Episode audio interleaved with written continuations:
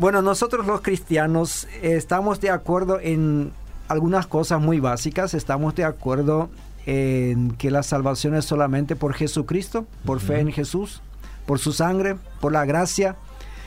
Creo que en eso estamos de acuerdo.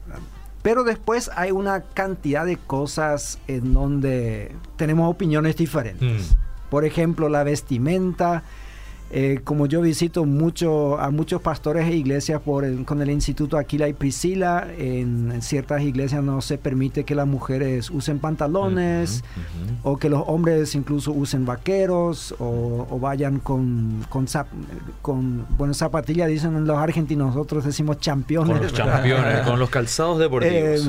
Eh, estamos en desacuerdo sobre el peinado. En alguna iglesia un muchacho ya no puede tener cabello largo porque entonces es una señal de que comunista o no sé qué cosa. O ¿verdad? rebeldía, seguro. Rebeldía, ¿verdad? Eh, sobre el maquillaje, si, bueno, ahí no los muchachos, sino si las chicas pueden usar o no, las joyas. Estamos en desacuerdo sobre los deportes incluso. Hay personas, pastores, que piensan que el diablo está en la pelota, así por lo menos me han dicho. Yo estaría feliz si el diablo estaría solamente ahí. Sí, sí, solamente ahí Si estaría. solamente estaría ahí, no tendríamos mayores inconvenientes. Más fácil de identificarlo. Y como dijo acá una vez el pastor Miguel Gil, y por eso le damos duro a la pelota. eh, estamos en desacuerdo sobre los tatuajes, sobre el- las comidas, si la morcilla sí o no, ¿verdad? Mm. Sobre las bebidas, la cerveza y el cristiano sí o no. Sobre la vacuna contra el COVID. ¿verdad? O Sí. sea, hay una cantidad de cosas en los cuales estamos en desacuerdo. Y el apóstol Pablo nos escribe en Romanos capítulo 14 lo siguiente, reciban al que es débil en la fe, pero no para entrar en discusiones. Hmm. Algunos su fe les permite comer de todo, pero hay quienes son débiles en la fe y solo comen verduras. El que come de todo no debe menospreciar al que no come ciertas cosas, y el que no come de todo no debe condenar al que lo hace, pues Dios lo ha aceptado. ¿Quién eres tú para juzgar al siervo de otro? Que se mantenga en pie o que caiga es asunto de su propio Señor, y se mantendrá en pie porque el Señor tiene poder para sostenerlo. Hay quien considera que un día tiene más importancia que otro, pero hay quien considera iguales todos los días. Cada uno debe estar firme en sus propias opiniones. El que le da importancia especial a cierto día lo hace para el Señor.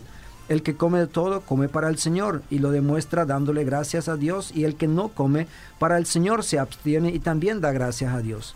Porque ninguno de nosotros vive para sí mismo ni tampoco muere para sí. Si vivimos para el Señor vivimos y si morimos para el Señor. Así pues, sea que vivamos o que muramos, del Señor somos. O sea, aquí hay dos principios muy simples y precisos, dice Pablo. El que come de todo no debe menospreciar al que no come. Y el otro, y el que no come, no debe juzgar al que come. Pablo se dirige en contra de la inclinación natural de cada persona. Cuando alguien actúa de manera diferente a la mía, me siento incómodo o incomodado. Una de las dos cosas. Y reacciono normalmente de una de estas dos maneras. Bueno, cuando alguien hace algo diferente, otra le juzgo y le digo, bueno, este no puede ser un cristiano. Sí. O le menosprecio y digo, bueno, es un cristiano débil. ¿verdad? Su fe no es tan fuerte como la mía, se molesta por cualquier pavada. Ahora, ojo, acá Pablo no se refiere a asuntos que están muy claros en la palabra de Dios. Exacto. ¿sí? Por ejemplo, asistir al culto. De repente alguien dice, bueno, hay creyentes que asisten al culto y hay otros que no asisten. ¿verdad? Yo estoy, soy de los que no asistimos. ¿verdad? Que no necesitamos, como alguien me dijo, estar todos los domingos en la iglesia para sobrevivir en la fe cristiana. Bueno, Ajá. la Biblia es muy clara en eso de que los cristianos se reúnen, asisten a los cultos. Eh, o pertenecer a una iglesia. De eso ya hablamos aquí, que hay gente que dice con Jesús sí, con la iglesia no. Bueno, la Biblia es muy clara sobre esto, ¿verdad? Que la iglesia fue puesta por Jesús en esta tierra justamente para que los creyentes estemos ahí. El servicio al Señor no es una opción, eso está claro en la Biblia, o sea, no podemos decir, bueno, hay cristia- cristianos que sirven y yo casualmente estoy entre los que no sirven, porque no, ahí la Biblia es bien clara. También sobre pecados como el mentir, el robar, el sexar fuera del matrimonio, eh, o la homosexualidad y otras cosas. No estamos hablando acá de estas cosas. Pablo no habla de las cosas que están bien claras en la escritura. Él Exacto. habla de aquellas en donde la Biblia no se exhibe claramente. O sea, tengamos en claro que en el Antiguo Testamento sí había leyes bien claras sobre qué comer y qué no comer. Pero Pablo, como él trabaja con los gentiles, él ahí tenía una amplia libertad que le fue dada por los apóstoles de que los gentiles no tenían que someterse a la ley judía. Eso fue hecho en, en, Hechos capítulo 15, tenemos este, este congreso. Entonces, a partir del versículo 13 de este mismo capítulo, nosotros tenemos varias exhortaciones de parte de Pablo.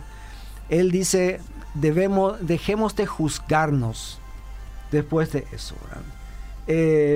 Más bien propongámonos no poner tropiezos ni obstáculos al hermano. Y ahí viene la zancadilla, que mm. merece una amarilla, porque cuando un hermano en la iglesia no le importa lo que hace, lo que sus actos, cómo sus actos afectan a otra persona, ahí nosotros tenemos que exhortarle.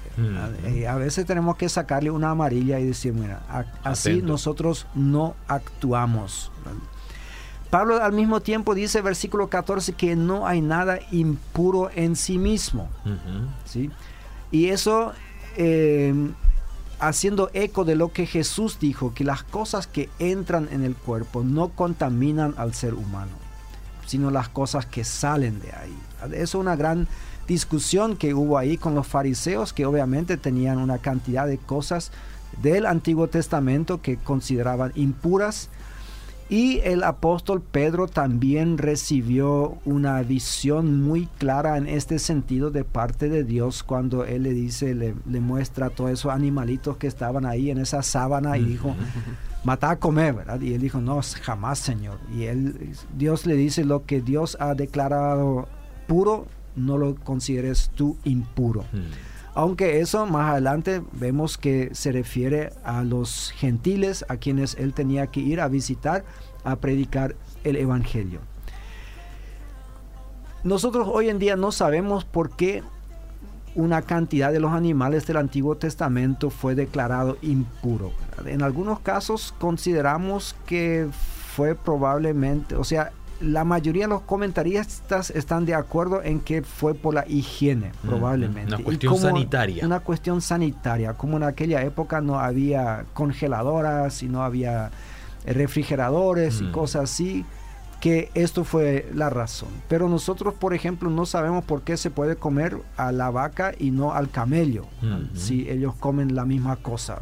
Mm. Alguien dice, bueno, el chancho no se puede comer porque come chancherías, mm. pero Ahí entre el camello y la vaca normalmente se alimentan de lo mismo. Pero eh, eso es el Antiguo Testamento. Entonces, em, muchos, muchas personas, eh, la iglesia en Roma, a quien Pablo escribe, estaba compuesta por judíos y también por gentiles. Mm. Y seguramente esta mm. cosa se dio ahí entre ellos. Los judíos que no comían una cierta cantidad de comidas y le decían a los gentiles, a los griegos que estaban romanos, ustedes no son verdaderos cristianos mm. porque comen de todo eso. Y los otros decían, nosotros somos salvos por la gracia, o sea, la ley está muy bien para los judíos, pero a nosotros no nos afecta. Mm. Y bueno, ya nosotros sabemos que eso hoy en día en, nuestra sociedad es así. Así también es Tomemos como ejemplo la famosa cervecita, mm. que, bueno, entre los creyentes oficialmente no tomamos, pero cuando estamos así con los amigos y cosas así, muchas veces, bueno, eh, a ver si hay algún creyente débil entre nosotros, ¿verdad? Y eh, entonces, bueno, para aclarar, yo digo de antemano ya... Eh, decidí hace años no tomar bebidas alcohólicas, pero justamente por este principio, no porque la cerveza en sí es mala o contamina, sino solamente para no ser de tropiezo a ninguna persona. Porque hay muchos cristianos en el mundo que toman cerveza, que Jesús mismo transformó el agua en vino y aquellos que dicen que este vino no tenía alcohol, bueno, no están muy bien informados porque la Biblia misma dice que eh, habla de las cosas que produce el alcohol, ¿verdad? Que aquel que toma mucho de esto se siente como una persona en el mastil de un, de un barco y yo considero una descripción muy acertada. Muy gráfica, sí, totalmente, ¿no? Para todos aquellos que en nuestra vida anterior en algún momento hemos tomado demasiado, sabemos que así, así es, ¿verdad? Así que Jesús mismo tomaba vino y él dijo, mira, yo vengo y tomo vino. Juan el Bautista no tomaba vino porque él era eh, nazareo, o nazareo, em, y para ellos estaba prohibido, pero Jesús no entraba en esta categoría, pero él justamente dice, a este le dicen eh, es un loco, mm. porque no toma. A mí que yo sí tomo, me dicen que es un glotón y un borracho. Eh, así nunca se le da em, el gusto a nadie, el gusto a, nadie a la gente. Em, entonces en el versículo 15 dice que el ponerle una zancadilla al hermano es una falta de amor. Y no solamente contra el hermano, sino también contra la obra de Cristo. Como dice ahí eh, textualmente, si tu hermano se angustia por causa de lo que comes, ya no te comportas con amor. Hmm. Entonces Pablo dice, no destruyas por causa de la comida al hermano por quien Cristo murió. Y este es un llamado a todos los cristianos que nos consideramos maduros a que podamos sacrificar ciertos gustos por el bien del hermano. Hmm. De repente, querido hermano, para vos la morcilla no es nada, pero si eso para el hermano que viene, que recién se convirtió o viene de otra cultura, esto es una, un problema y bueno, entonces desistí de eso. Em, si un creyente del mundo árabe se convierte y le invitas a tu casa a comer un asado, no pongas ahí costilla de cerdo, ¿sí? porque ya se sabe de antemano que eso va a causar problemas en él. Eh, y lo mismo con las bebidas. Nosotros, yo creo que como cristianos maduros, tenemos el gran derecho y privilegio de no hacer todas las cosas que la Biblia sí nos permitiría técnicamente solamente por amor a los otros. No sé si me explico claramente. Totalmente. Em, en el siguiente versículo ahí dicen, nosotros no debemos dar lugar a que se hable mal de nosotros. Ahí voy a usar otro ejemplo, de que, porque eso es la bebida a la gente siempre enseguida polariza. Siempre el enciende. Eh, sí, sí, sí. Eh, un pastor que ama mucho a la gente, pero tiene un perro grande, feroz, que amenaza morder, comer a, los miembros que golpean su casa. Eso a mucha gente le, le molesta, le dice, bueno, ¿cómo un pastor va a tener un perro así que donde vos no sabes si va a salir vivo o no de ahí? Entonces, hasta en esas cosas nosotros, bueno, el pastor puede decir, a mí me gusta tener esa clase de perros, a mí me gustan los bulldogs, los rottweiler, lo que sea, a mí esos son perros de verdad.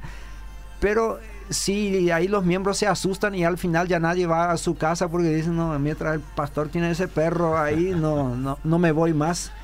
Ahí nosotros tenemos que preguntarnos, ¿vale la pena tener un animal que le asusta a toda la gente solamente porque a mí me gusta? ¿O puedo tener otro que no sea menos amenazante ahí? Pongo como ejemplo, no es la Biblia no habla de eso eh, precisamente. Entonces el versículo 17 dice, lo que realmente importa en el reino de Dios no es la comida, sino la justicia, la paz y el gozo en el Espíritu Santo. Y aquellos que sirven de esta manera al Señor agradan a Dios y son aprobados por los seres humanos. Así que como todos nosotros los cristianos queremos servir, sirvamos de esta manera teniendo en mente también el bienestar del hermano. Aunque todo alimento es puro, la zancadilla es mala y por eso merece una amarilla. Voy a terminar de esta manera porque el tiempo siempre se nos acaba. el tiempo se nos acaba antes de tiempo siempre. Generalmente sí. Así que tratemos de jugar lo más limpio posible. También en el fútbol, todos aquellos que estuvimos en la cancha, a veces recibimos indicaciones hasta el técnico de frenar como sea al adversario y hemos puesto zancadillas y hemos cobrado también lo que merecíamos por eso. Pero en la vida cristiana, queridos hermanos y hermanas, no pongamos zancadilla a los hermanos, porque eso puede destruir su fe en Cristo y Cristo murió por este hermano así como por mí y por ti también. Y una amarilla no es una expulsión, pero es una advertencia. Gracias Martín, gracias Tobías por compartir con nosotros esta mañana.